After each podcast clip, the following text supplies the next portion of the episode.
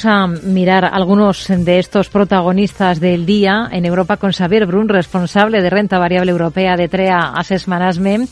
Hola Xavier, muy buenas tardes. Hola, muy buenas tardes. Bueno, eh, estamos estrenando el último mes del ejercicio, diciembre. ¿Es un mes para no hacer demasiado? ¿El trabajo ya está hecho a nivel gestor o están haciendo justo rotación ahora? ¿Cómo están las cosas? Bueno, la verdad es que nosotros da igual que, o sea, nuestra gestión no depende del calendario. De tal forma que al final el, ejercicio es un ejercicio continuado eh, y es un ejercicio a largo plazo. Por lo que, aunque nos quede nada, apenas unas semanas para terminar el año, pues no hacemos nada. Y en especial estas semanas, por una razón muy simple, porque es lo que se mueve en el mercado cuando no hay noticias empresariales son principalmente, que al final son cuatro veces al año, son principalmente tres variables. Una son los flujos, que se mueven por flujos de entrada o salida de dinero. La otra son noticias macroeconómicas, eh, que sean buenas o sean malas. Y por último, los sentimientos. ¿Qué sentimientos tiene el inversor respecto al mercado? Con lo que hacer movimientos ahora mismo, intentar rescatar o, rascar unos puntos de aquí a final de año, al final es, eh, oye, eh, adivinar qué harán los sentimientos de la gente. Y esto es una apuesta, y nosotros de apuestas no hacemos, hacemos inversiones. Hmm. Eh, si miramos a valores, hoy tenemos eh, en el punto de mira, bueno, en las últimas en las últimas horas ya se hablaba mucho del tema de Sanofi. ¿Qué supondría para esta compañía hacerse en Estados Unidos con Horizon Therapeutics en una operación que lo que sí que ha reconocido ahora Sanofi es que de hacerse sería en efectivo? Bueno, la verdad es que tiene una razón económica, ¿no? Pues, pues al final añades más medicamentos dentro de tu, de tu pipeline, pero nos genera algunas dudas eh, estratégicas, ¿no? O, unas cuestiones, mark, ¿no? Unas dudas sobre la razón. Y, y, esto es muy fácil. Sanofi tuvo unos problemas en cuanto a su pipeline que lo ha solucionado con un producto excelente, que era Dopinect y que era para eczemas, etcétera. Y esto ha representado un 20% de las ventas. ¿Qué ocurre? Que este producto, cuando termine la patente, desaparecerán, con lo que se tiene que poner las pilas para poder afrontar o, ese patent cliff, ¿no? esa pérdida de ventas cuando ocurra. Esto lo ha hecho y lo ha hecho muy bien en inmunología. Tiene muchos buenos productos en inmunología. Con lo que la pregunta es, ¿por qué tiene que comprarse ahora una compañía? ¿Es que los productos que tiene ya dentro son buenos o no lo son? Y esta es la duda que nos, que nos genera. Es bueno porque mm, diversifica y la duda es justamente mm. esta, ¿no? Hoy en el mercado francés destaca el repunte de Teleperformance, está liderando las alzas más de un 4% arriba. Hay acuerdo con Uni Unión para fortalecer los derechos de los trabajadores de cara a formar sindicatos, de cara a participar en negociaciones colectivas. ¿Esto sirve para zanjar su polémica en Colombia? ¿Se acercarían al valor ahora? Yo me atrevería a decir que sí, que zanja la polémica con, con, el problema de Colombia y puede ser una buena oportunidad de, inversión, ¿no? Hemos de ver un poco el riesgo reputacional, cómo se queda, pero recordemos un poco que Teleperformance hace nada, 15 días, colapsó porque un tuit del ministro de Colombia dijo que, oye, aquí los trabajadores eh, están muy mal, ¿no? Pues ha hecho, al, principio lo hizo muy mal, ¿no? porque lo único que dijo fue recompraría acciones, pero desde entonces ha cogido el toro por los cuernos y se ha puesto las pilas. Y prueba de ello es el acuerdo que ha hecho con eh, eh, la Unión de Trabajadores a nivel internacional para sus 400.000 trabajadores. Hmm. ¿Mm? Eh, unos trabajadores que se dedican a de teleoperadores. Pues bien, la compañía es lo suficientemente buena, ha sido lo suficientemente ágil y pensamos que gracias a su agilidad el riesgo reputacional no está no está entredicho. Así que sí, podría ser una buena oportunidad para entrar. Hmm.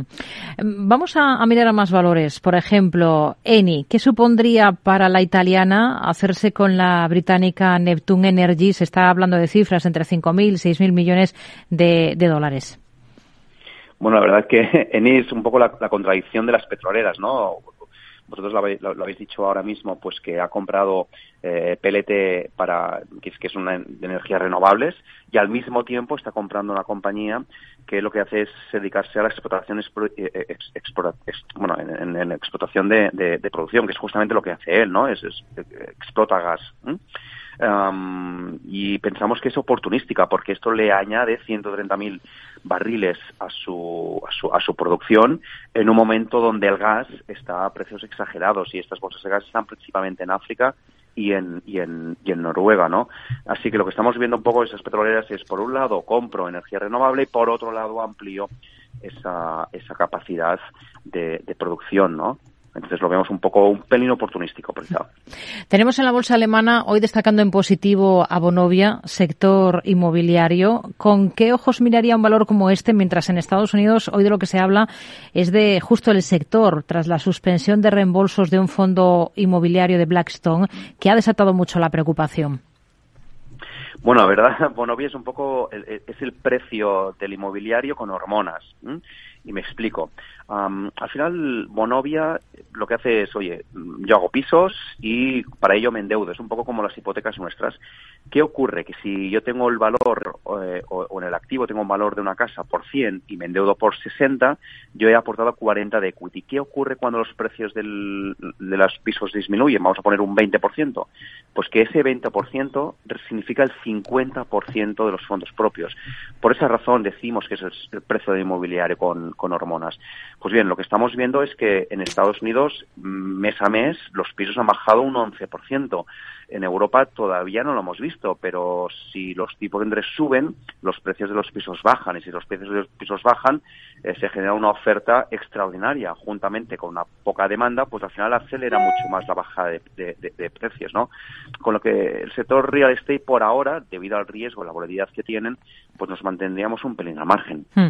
Hoy tenemos sobre la mesa datos de la aerolínea irlandesa de bajo coste Ryanair. Ha transportado 11,2 millones de pasajeros en noviembre, un 10% más que en ese mismo mes del ejercicio anterior. Hoy justo que salen los datos de, bueno, lo importante, eh, las reservas que hay para este puente en España, recuperación del, turismo ya a niveles prepandemia. En el caso de Ryanair, de estos datos que son del mes pasado, ¿qué, qué le parecen? Pues la verdad es que en línea de Ryanair, realmente. Ryanair es una de las líneas top de Europa y lo bueno de estos resultados, mm, al margen del incremento de, pasajeros, que, es un incremento de un 10%, eh, esto es gracias a que no tiene internacional. Me explico, no, no internacional, sino intercontinental, ¿no? Que es lo que realmente ha frenado y se ha frenado muchísimo y falta por recuperar a niveles pre-COVID ah, de las otras aerolíneas. Así que lo importante no es únicamente esos 11 millones de pasajeros, sino cuánto ocupados están esos aviones, porque al final eso es lo que le, da el beneficio. Pues ha pasado el load factor del 87%, del 87 al 92%, y es una noticia muy, muy positiva. ¿Cuál es el pequeño problema? Pues que los problemas que ha tenido Boeing pues lo que le hacen es poner un poco el freno al crecimiento que tiene Ryanair, ya que no le permitirán entregar algunos de los aviones que tenían esperados para el año para el año que viene. Y luego, por último, hmm. ver un poco la evolución de los costes, porque la evolución de los eh, del precio del combustible, pues al final mm, ajusta mucho su política de, de, coberturas, ¿no? Pero bueno, es una de las mejores aerolíneas de Europa. Xavier Brun, responsable de renta variable europea de TREA Management. Gracias. Muy buenas tardes. Adiós, buenas tardes.